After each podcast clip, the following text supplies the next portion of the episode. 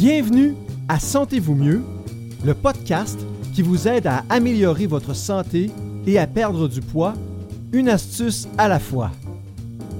Chaque semaine, nous aborderons un sujet en lien avec la santé métabolique et la perte de poids et nous vous donnerons une astuce à essayer pour vous aider à atteindre vos objectifs.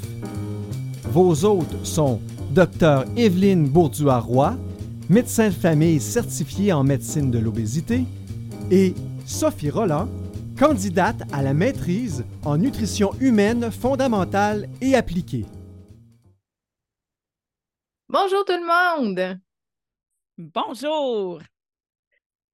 Dans l'épisode d'aujourd'hui et dans les parties 2 et 3 qui seront diffusées plus tard, on va parler des principaux facteurs qui influencent le poids et la pertinence de ces facteurs-là pour améliorer sa santé et atteindre son poids santé. Dis-moi donc, Evelyne, il y en a combien des facteurs qui influencent le poids ou encore, je sais qu'il y en a beaucoup, mais nomme-nous-en quelques-uns. Ah, écoute, euh, en effet, il y a beaucoup de facteurs qui influencent le poids et ils ne sont pas tous d'égale importance. Hein? Ce pas tous des grands joueurs. Cela dit, dans cet épisode-ci et la partie 2 et la partie 3, on va faire le survol d'à peu près une quinzaine de ces facteurs. Oui. Dans cet épisode-ci, on va parler d'alimentation, de non-alimentation, d'alcool, de respiration et de degré de résistance à l'insuline. Dans la partie 2, on va parler d'activité physique et de masse musculaire, de sommeil, de stress, du circuit de la récompense, des hormones de faim et de satiété, des autres hormones qui ont un impact sur le poids. Finalement, dans la troisième partie, qui va être plus tard cet automne, on va parler des médicaments qui font prendre du poids, de la génétique et de l'épigénétique, du microbiote, de l'inflammation chronique et de l'hydratation et des électrolytes. Donc, euh, je le rappelle, tous les, 15 à peu près facteurs que je viens de nommer, ils n'ont pas tous euh, la même influence sur le poids, donc ils ne contribuent pas tous de manière égale dans l'équation. Cela dit, on le sait très bien, ce qui nous fait prendre du poids, garder un surpoids ou qui rend la perte de poids difficile, c'est toujours multifactoriel. Donc, c'est important, même s'il y en a qui, pèsent un peu moins lourd dans la balance, c'est quand même important de les connaître et d'aller euh, les visiter. Avant d'aller plus loin, j'aimerais vous inviter à partager notre podcast avec vos amis et vos connaissances qui pourraient être intéressés par la santé métabolique et ou la perte de poids. Donc, n'hésitez pas, parlez-en à votre entourage. Si vous aimez notre podcast ou si vous pensez que ça peut intéresser des gens dans votre entourage, parlez-en. On parle de multifactoriel ou de tous ces facteurs-là qui influencent. Moi, ça me fait penser euh, à quelque chose de, dans le vécu qu'on a hein, quand tu fais du coaching ou quand tu fais de la pratique clinique, la majorité des gens qui viennent te voir, peu importe la raison de santé, ils veulent perdre du poids. Euh, souvent, c'est, un sujet, euh, euh, les gens ont un foie gras, mais ils veulent perdre du poids. J'ai, déjà vu une dame qui avait le cancer, puis son objectif, c'était de perdre du poids parce qu'elle avait de la difficulté à bouger, elle, voulait perdre du poids. et il y a une dame en question dans un coaching qui m'a marqué parce que elle, me disait, tu sais, Sophie, moi, là, il faut que je perde du poids. C'est pas pour l'esthétique, là, je m'en fous de l'esthétique. C'est mon corps, mes, articulations sont plus capables de me supporter. J'ai tellement, tellement mal. Je suis en attente d'une chirurgie pour un remplacement. J'ai mal partout. J'ai de la misère à me déplacer sans être épuisée. Euh, je peux même pas m'amuser avec mes petits-enfants. Je peux pas m'asseoir par terre. J'ai de la difficulté à me relever on sentait là, que c'était un cri du cœur. Elle voulait perdre du poids.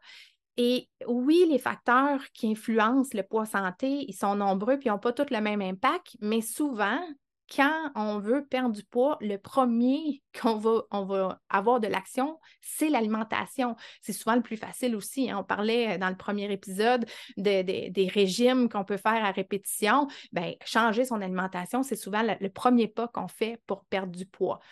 Cette dame-là était hyper déterminée à perdre du poids. Elle avait une rigueur de, de mongole pour perdre du poids. C'était full rigide, là, c'est à la limite de la rigidité, mais sa perte de poids était lente, puis même parfois absente. Fait que j'ai pas besoin de vous dire que par bout, elle, elle se sentait vraiment, vraiment découragée. Puis, en anglais, on dit trust the process, là, comme faire confiance euh, au cheminement, puis de, se donner du temps, d'être persévérant. Mais dans le day-to-day, dans le jour par jour, à chaque moment, mais ça peut être décourageant quand tu vois pas le, le succès de tes efforts sur la balance. Moi, je disais, il ne faut pas se décourager, au contraire, il faut prendre ça comme un défi, c'est comme un énigme, c'est un casse-tête. Quand on change quelque chose puis ça ne donne pas les résultats qu'on s'attend, ben, il faut changer autre chose. Et là, on a commencé à regarder toutes ses habitudes, ce qu'elle faisait, puis tu sais, comme à quoi ressemblait une journée type. C'est à ce moment-là qu'on s'est rendu compte qu'elle vivait une période hyper stressante, puis que son sommeil était vraiment perturbé et que plus elle était fatiguée, plus elle se rendait compte que les aliments avant qui, qui, comblaient sa faim, ça ne le faisait pas, elle avait tout le temps de plus en plus faim. Ça m'a marqué cette situation-là parce que quand tu commences à faire du coaching, puis tu dis, ah oui, l'alimentation, c'est la clé de tout, parce que quand tu le fais, tu réussis, mais là, ça, ça te montre que la perte de poids, c'est multifactoriel, puis que tu dois absolument ne pas négliger aucun aspect. Tout à fait. Et donc, aujourd'hui, on va parler, c'est notre partie 1 sur les facteurs. On va parler des facteurs suivants alimentation, non-alimentation, alcool, respiration et degré de résistance à l'insuline. Donc, l'alimentation. C'est important de considérer dans l'alimentation, évidemment, la quantité par rapport aux besoins. peu importe quelle alimentation vous avez, si les quantités dépassent fréquemment vos besoins physiologiques pour vivre, il y a fort à parier que ça va être un problème, ça va être un facteur dans la, difficulté de perdre du poids ou dans la prise de poids. Mais surtout, surtout, l'alimentation, c'est euh, ce qui est important, c'est son impact sur l'insulinémie. Donc, ce qu'on mange, euh, qu'est-ce que ça va euh, faire? Est-ce que ça va faire sécréter par le pancréas beaucoup d'insuline, un peu d'insuline, moyennement d'insuline? Et ça, qu'est-ce que c'est l'insuline? Qu'est-ce que ça fait dans le corps et tout ça? Ça va faire l'objet de euh, l'épisode numéro 4, si je ne me trompe pas. Vite, vite de même, pour faire un survol rapide, l'insuline, c'est une hormone qui est considérée comme étant l'hormone maîtresse du stockage des graisses. Donc, cette hormone-là, à chaque fois qu'on la sécrète, on stocke des graisses. Ça, c'est normal et souhaitable, c'est physiologique chez l'humain, mais euh, si c'est trop, euh, elle est trop sécrétée et on, on a trop le message de stocker des graisses, ben, c'est là que ça pourrait devenir problématique on n'a pas conscience dans notre société au Québec hein, euh, de l'importance de cette hormone-là parce qu'on ne la mesure pas soi-même. contrairement à la glycémie, on ne peut pas s'acheter un petit appareil euh, qui nous permet de nous piquer, prendre une goutte de sang, puis mesurer avec une bandelette si notre insulinémie est élevée ou si manger telle ou telle chose provoque une, une forte sécrétion d'insuline. Donc, on ne peut pas la mesurer soi-même. Et l'autre facteur aussi, c'est qu'habituellement, euh, ce n'est pas mesuré quand on va chez le médecin. Ça ne fait pas partie, pour l'instant, ça fait pas partie encore de la majorité des, bilans annuels qui sont faits chez la majorité des médecins au Québec. De plus en plus, mais c'est pas, on je pense qu'on n'a pas encore atteint euh, le, seuil de la majorité. Donc, ce n'est pas mesuré et ce n'est euh, pas souvent discuté non plus en clinique. Donc, l'alimentation en tant que telle, la quantité, son impact sur l'insuline, mais il y a aussi la fréquence de notre alimentation. Donc, si on mange euh, des gros repas juste avant d'aller se coucher et que, bien, bien sûr, on dort, donc il y a une très faible dépense énergétique à ce moment-là, ça a un impact ça a un impact aussi sur euh, notre, sommeil, la qualité de notre sommeil. Hein. Quand on mange, euh, par exemple, euh, un gros repas festif, disons, à l'action de grâce, et on va se coucher la bédaine bien pleine, habituellement, on va avoir un sommeil de moindre qualité. Et le sommeil, c'est un gros joueur dans la santé en général, mais en particulier pour la santé métabolique, le poids, le surpoids et la perte de poids. Donc, euh, la fréquence des repas peut avoir une, importance, un impact sur le poids.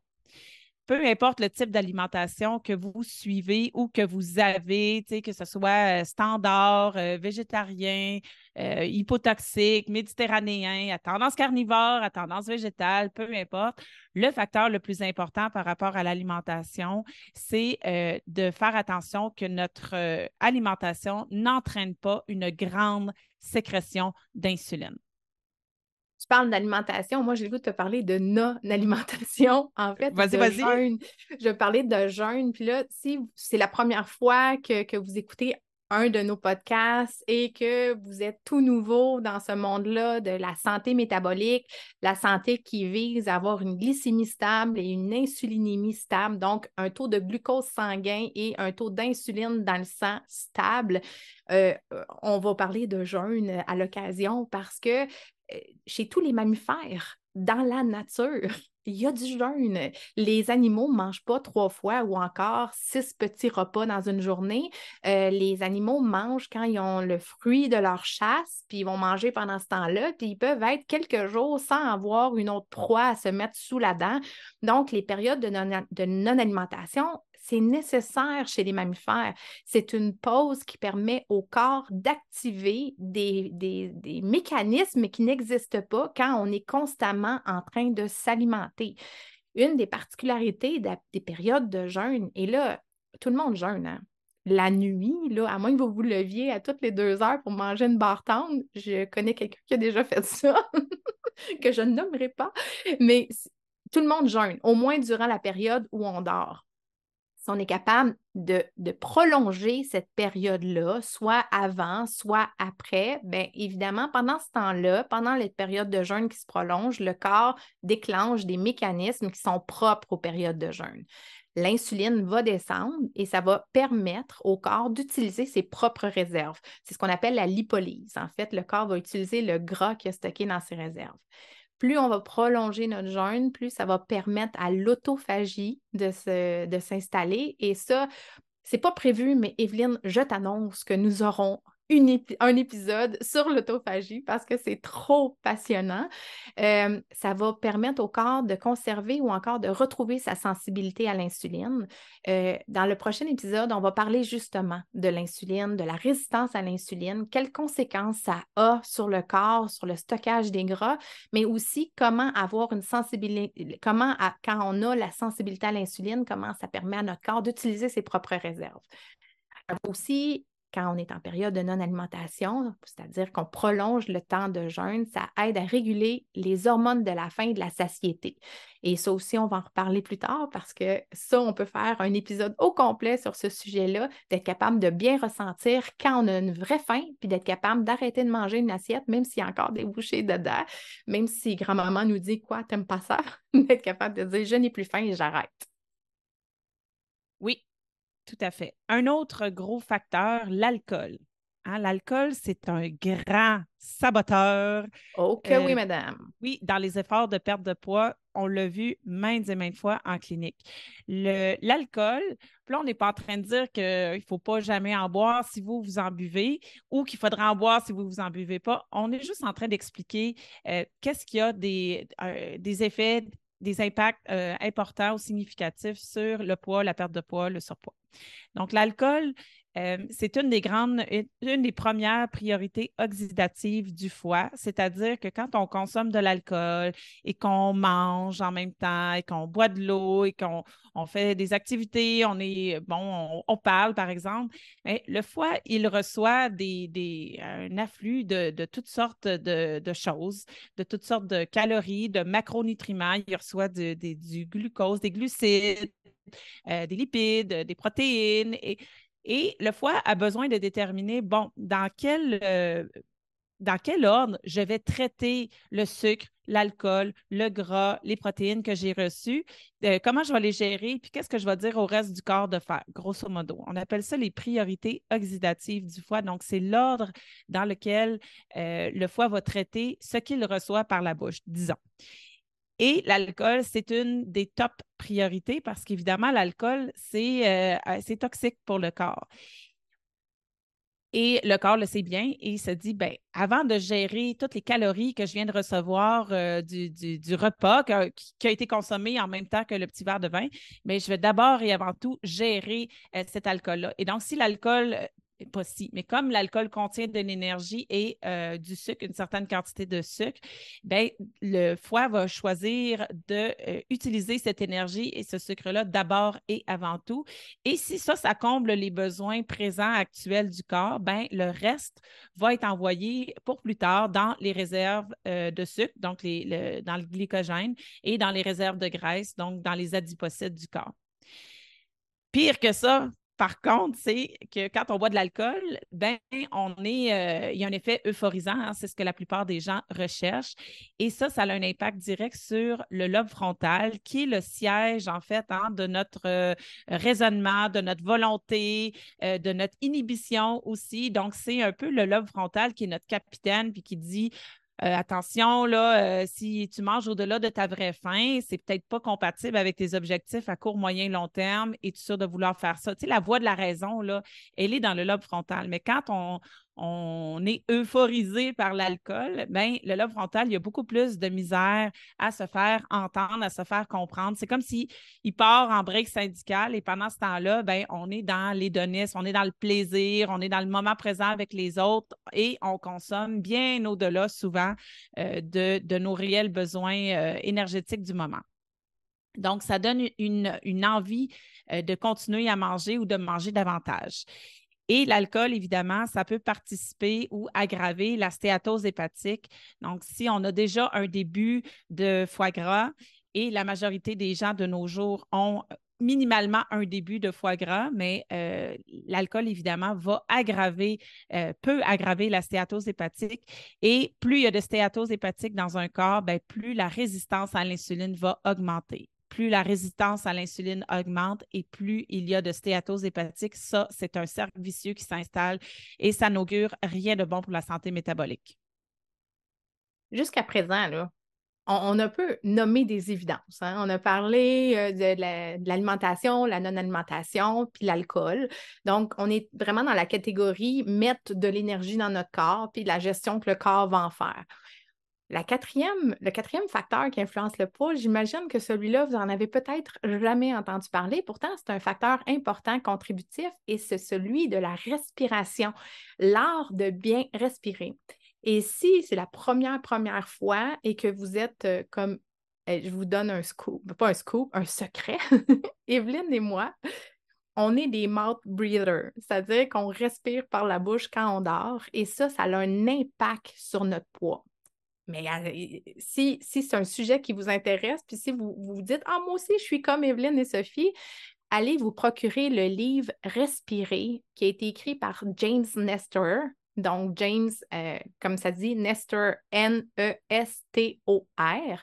Et dans ce livre-là, qui, est une BIM qui est extrêmement intéressant, on donne plusieurs techniques pour mieux respirer par le nez. Euh, on va en parler évidemment dans d'autres podcasts parce que ça aussi, c'est un sujet extrêmement passionnant.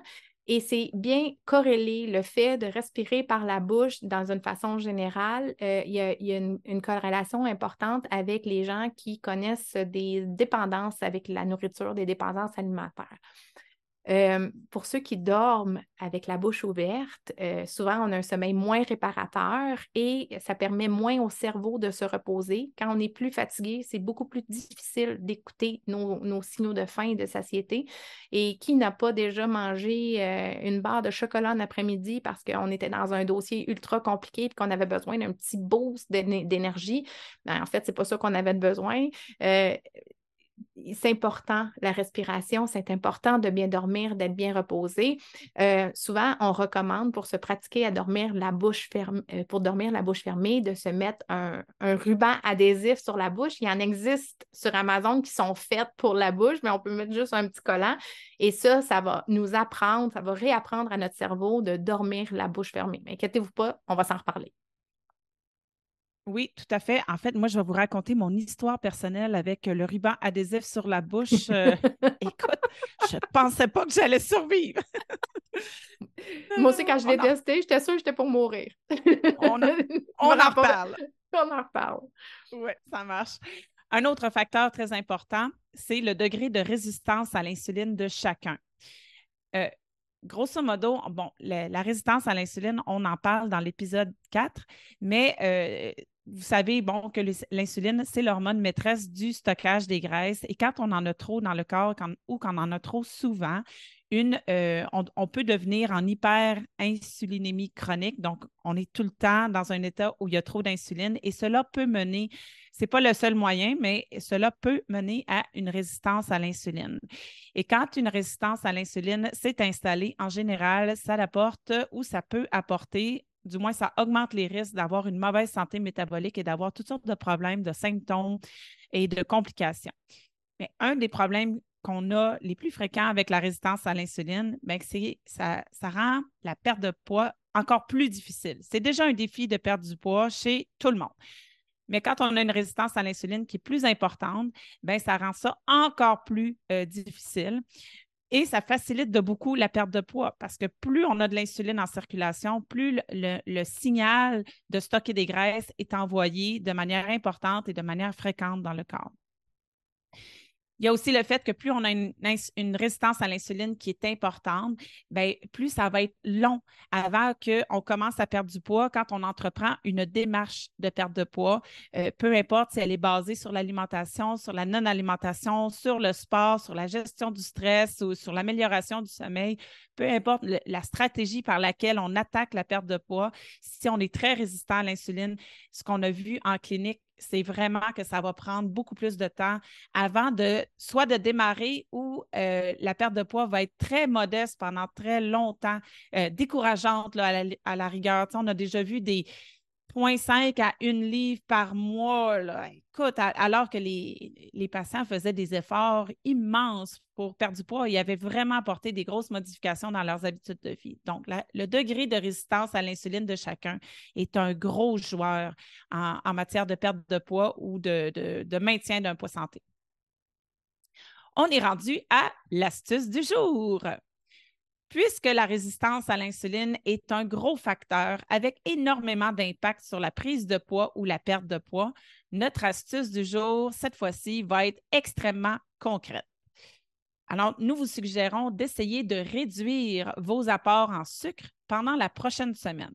Donc, par exemple, si vous êtes euh, le genre de personne à prendre un dessert euh, le midi ou le soir ou les deux, essayez de faire au moins une semaine sans aucun dessert ni aucune boisson sucrée. Ou, si vous n'étiez pas le genre de dessert, ben, essayez de ne mettre aucun féculent blanc dans votre assiette, comme par exemple le riz. Ne mettez pas de féculents. Fait faites euh, composer vos repas, disons, autour d'une protéine, par exemple une viande, une légumineuse ou un tofu, et rajoutez plein de légumes verts à volonté et voyez qu'est-ce que ça donne. Donc, vous allez euh, probablement être très surpris. Utilisez votre cahier pour noter votre progression puis écrire comment vous vous sentez parce que probablement que vous allez trouver ça très difficile les premiers jours, mais au fur et à mesure que vous allez avancer, ça va être de plus en plus facile et ça va vous donner une clé de succès que vous allez pouvoir utiliser ultérieurement. Les conclusions ou les messages clés de l'épisode qu'on vient de passer, c'est que les facteurs sont multiples pour la perte de poids ou le maintien d'un poids santé et il y a beaucoup, beaucoup de saboteurs. C'est vraiment complexe et multifactoriel et j'ajouterais que c'est contextuel. Hein. En fonction de notre contexte présentement, la perte de poids ou le maintien du poids, il peut être euh, influencé par des facteurs nombreux. Une des bonnes stratégies en perte de poids ou encore en maintien d'un poids santé, c'est faire le tour des saboteurs, d'être capable d'identifier ceux qui ont une influence sur nous dans notre contexte actuellement. Est-ce qu'on est stressé? Est-ce qu'on est fatigué? Est-ce qu'on pourrait améliorer notre respiration? Est-ce qu'on pourrait ajouter des périodes de non-alimentation ou encore prolonger le temps de non-alimentation? Sont autant de facteurs qui peuvent vous aider à atteindre votre poids de santé. Si vous avez apprécié l'épisode ou que vous avez appris quelque chose d'intéressant, d'utile, n'hésitez pas à partager le podcast avec vos proches et ça, ça va nous aider à nous faire connaître. Dans le prochain épisode, le troisième et le dernier sur cette série d'épisodes dédiés à la perte de poids, on va parler de comment perdre du poids, c'est-à-dire qu'on va parler des méthodes alimentaires, médicamenteuses et même chirurgicales. Les autres facteurs ou saboteurs, les parties 2 et 3, ben, on va les voir plus tard cet automne. Bye tout le monde!